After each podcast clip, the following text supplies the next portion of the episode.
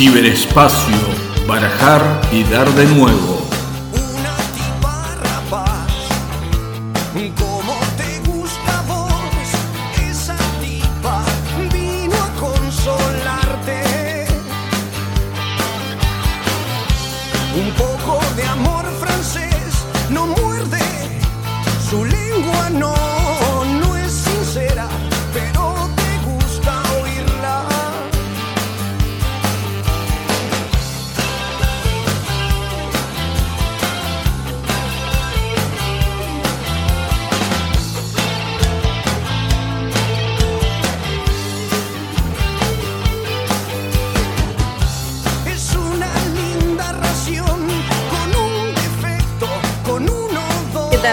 ¿Cómo andan? Bienvenidos a este espacio destinado para concientizar e informar a todos los usuarios que estén interesados en el tema de ciberseguridad y ciberespacio. Este canal o nuestro primer podcast tiene el placer de entrevistar al subsecretario de Ciberdefensa de la Nación, el señor Oscar Nis. Hola Oscar, ¿qué tal? Buen día, ¿cómo estás? ¿Qué tal María Laura? Bien, bien, bien, bien, y contento de, que comencemos con este tipo de audios a, divulgar temas que tienen que ver con la ciberseguridad y con el ciberespacio, tema tan, tan en auge hoy día, sobre todo en, esta coyuntura de pandemia. Bueno, la verdad que es un, un, placer poder participar de estas charlas porque veníamos hablando un poco del tema de que la gente a veces da por sabido determinadas cuestiones y te agarran con desprevenido y vos decís, bueno, ¿y qué es ciberseguridad? ¿Qué es ciberespacio? ¿No? La pregunta es, ¿qué es el ciberespacio? Claro, lo primero que hay que entender es qué es el ciberespacio. Eh, sin duda, el, concepto de ciberespacio es una, es una construcción semántica, ¿no? una, construcción de sentido. Eh, y eso creo que hay que bajarlo a tierra, hay que entender de qué se trata realmente para saber con qué estamos trabajando. Y el ciberespacio, si, si buscamos una definición sencilla, clara y comprensible, no es más que el conjunto de una red de computadoras y, su interconexión, la más difundida, la más conocida es Internet. Entonces podríamos decir que el ciberespacio es Internet con un conjunto de computadoras conectadas, la mía, la tuya, la de un banco, la de un gobierno, y, otros elementos de comunicación como son también los celulares, por ejemplo. Todo eso es el ciberespacio. ¿Y eso conformaría entonces los actores que entrarían también los navegadores como parte del ciberespacio o no? Claro, lo que yo definí recién es la infraestructura, ¿En qué consiste el ciberespacio? Es eso, son redes de comunicación, son computadoras, son celulares, el que vos tenés en tu casa y, el gran servidor de un banco, todo eso es ciberespacio. Entonces, ¿cuáles son los actores que, los actores que intervienen o que interactúan en el ciberespacio? Y bueno, tenés desde tu hijo hasta tu vecino, vos mismo, el gerente de un banco, los procesos que contabilizan tu cuenta corriente en el banco, tenés actores estatales también, es el gobierno, son los ministros, son los funcionarios, son los empleados del Estado, son los chicos de una escuela. Todos esos son los actores que intervienen en el ciberespacio. Eh, toda esa comunidad enorme de gente y de, tensiones de interés que se producen en el uso del ciberespacio son los que aprovechan a veces los, los llamados hackers o, o, los malintencionados para aprovecharse de eso y eh, y sufructuar, o sufructuar eh, ese espacio, ¿no? Bueno, ahora sumale el Internet de las cosas. Claro, que esto que la heladera sepa lo que tengo dentro y que automáticamente la heladera haga el pedido al supermercado, supera. Pero bueno, esto es tema de otro podcast, te comento. Así que escúchame, ¿y entonces cuál es la diferencia entre ciberespacio y ciberdefensa? Ah, bueno, el ciberespacio es el entorno donde se produce esto, es ese entorno eh, ficticio, a diferencia de los entornos operacionales normales, que son la tierra, el mar y el aire, acá agregamos un nuevo espacio ficticio que se llama ciberespacio, y la ciberdefensa, como preguntabas, es el elemento que actúa desde el Estado para defender esa parte del espacio que debiera ser soberana, donde el Estado tendría que tener su, su, la protección hacia los ciudadanos que utilizan esa parte del espacio. Está bien. Qué interesante eso. El otro día estaba investigando y leía esto de los famosos ataques de diseño. Esto que uno puntualmente va y prepara un ataque a un sitio específico. Y si vos tuvieras que describir las fases o las etapas de un ataque, ¿cómo, cómo se describen en este caso? Sí, yo creo que primero hay que diferenciar lo que vos preguntabas, que era un ataque de diseño de un ataque común, digamos, ¿no? Porque acá hay hay ataques que tienen que ver con la comisión de algún delito. Eso es en el caso de cuando hay las famosísimas estafas que se producen en Internet, robos, robos de, usuarios de cuentas bancarias. de identidad. de identidad. Todo eso constituyen delitos que obviamente perjudican a personas. Eso normalmente es conocido como ciberdelito.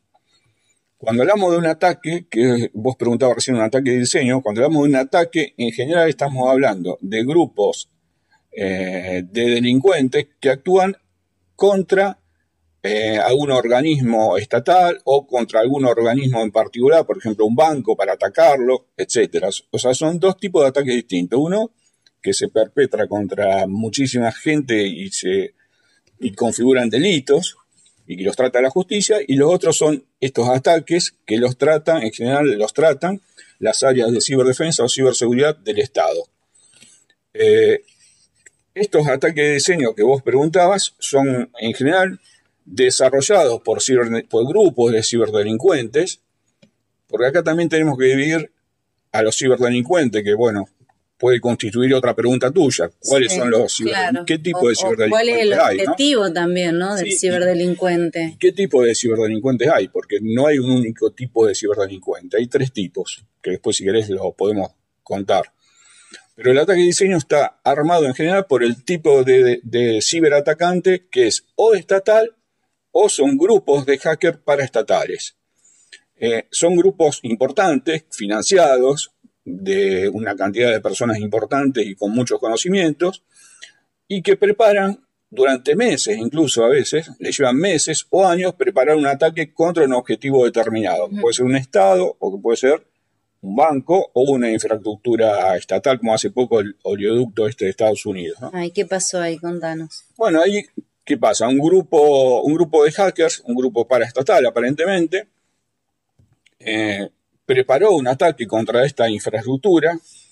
Eh, puede haber llevado meses prepararlo, porque esto no se hace de un día para el otro, porque además hay que hacer un trabajo previo de inteligencia para conocer a quién es el que va a, atacar, a, quién vas a atacar y cómo poder penetrar la infraestructura del organismo que vas a atacar. Preparás el, artefacto que le vas a inyectar a esa infraestructura. El artefacto es una pieza de software que la preparás para que eh, opere maliciosamente contra esa infraestructura.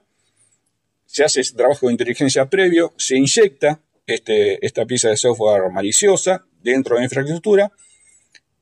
Dentro de esa infraestructura, esa pieza maliciosa, si se logra inyectar, empieza a distribuirse, empieza a distribuirse dentro de la infraestructura, empieza a escalar lo que se llama escalar privilegios, o sea, la pieza ya está dentro del objetivo que queremos penetrar, eh, empieza a, descubrir dentro de esa infraestructura cuáles son las contraseñas, cuáles son los usuarios, para poder moverse. Queda todo. Claro, para poder moverse y llegar al objetivo que es, por ejemplo, un servidor de mando y control del oleoducto, como pasó en Estados Unidos.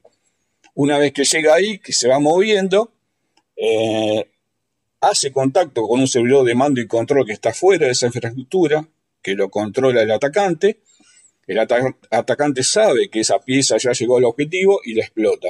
Cuando la explota, empieza a trabajar en lo que tenía como objetivo. Puede ser con portales de suministro, como pasó en Estados Unidos en ese oleoducto. Puede ser extraer información y llevarse información sensible. Puede ser destruir información de esa infraestructura, etc. Una vez que, que cumplió su objetivo, normalmente el malware ese, el artefacto, queda instalado estos se llaman ataques persistentes avanzados porque persisten durante el tiempo, persisten, se quedan meses, pueden pasar años y quedarse ahí adentro extrayendo información o actuando, si no lo descubren. Claro. Y ahí termina el ataque. Entonces, un ataque de diseño está constituido por muchas fases y en general dura mucho tiempo, desde que se prepara hasta que se cumple el objetivo, ¿no? Sí, lo más suave es que te rompan el disco rígido y que no tengas vos una copia de toda esa información. Después, si eso queda ahí, como vos decís, o sea, estás ahí expuesto a la, a la buena voluntad del, ciberatacante. Claro, eso sería lo más suave, romper un disco rígido o secuestrar información. Hoy se usa mucho, mucho los ataques de ransomware, que son el secuestro de información, ¿no? Eh, eso en general, los ransomware, el secuestro de información, tiene un objetivo secundario que es económico, que es eh, cobrar para devolverte el acceso a la información que le secuestraste, ¿no? Que hace poco hubo un caso acá, ¿no? Un caso muy resonante, ¿no fue en, aeropuertos? Eh, migraciones, sí, quizás. Sí. sí, migraciones hubo un caso de, de sí, no fue de, de, secuestro de información, sino fue de exfiltración de información. Ah. Le quitaron información que al final, bueno, no era información comprometedora ni seria, pero bueno, sí, el ataque existió. Imagínate que ahora hay incluso hubo un ataque que sucedió estos días en WhatsApp, donde te dejaba expuesta la IP, que digo, que el, común de la gente a veces cree que la IP es, tu DNI, en realidad, ante la red. nosotros somos un ciudadano de a pie que nos roban nuestra IP, bueno, está bien, es muy poco el daño que podemos sufrir. Ahora, si esto le pasa al Estado nacional, estás complicado, ¿no? Y digo, eh, eh, pregunto desde, mm, desde el desconocimiento, ¿no? ¿Hay, ¿Hay estrategias que combatan este tipo de ataques? ¿Cómo eh, se, se, resuelve esto? Sí, normalmente, normalmente los estados, los estados nacionales, tienen estrategias, cada estado tiene una estrategia nacional de ciberseguridad en general. Nosotros en Argentina también la tenemos, vamos Ahora próximamente va a salir su segunda versión. Hay países que están un poco más avanzados en esto. España, por ejemplo, ya tiene una séptima, sexta o séptima versión. Eh, pero todos los estados se preparan para tratar de, evitar o minimizar los efectos de estos ataques que existen eh, a través de estrategias de ciberseguridad, a través de la conformación de comités de ciberseguridad, a través de la conformación de agencias que atienden esta problemática. Eh, distintos países lo abordan de distintas maneras. Nosotros en Argentina tenemos, esto está hoy día dividido en, en, jefatura de gabinete, en el Ministerio de Defensa, en el Ministerio de Seguridad. Estas tres áreas que son las que más incumbencia tienen en cuestiones cibernéticas, eh, cada una de ellas lleva adelante su estrategia y se unifica en una estrategia nacional de ciberseguridad. Pero sí, los estados tienen acciones para monitorear los ataques. Bueno, vos fíjate que este es un tema tan interesante que presta para que sigamos generando encuentros y volver a tener otro tipo de charlas. La realidad es que el tiempo nos apremia y, este, y me parece que tenemos que mm, pensar en posibles temas interesantes para todos nuestros oyentes. Así que, Oscar, yo te invito, nosotros estamos sacando ahora en breve un canal de YouTube donde van a estar parte de tus conferencias también, eh, charlas de concientización para los distintos usuarios que accedan al canal. Y te propongo nuevamente otro encuentro para seguir hablando de estos temas tan interesantes. Bueno, Laura, vamos a tenerlo yo con gusto encanta difundir estos temas y concientizar a la gente que todos estamos, que estamos hablando. Así que gracias. Bueno, nos estamos viendo próximamente. Hasta luego. Hasta luego. No muerde, su lengua no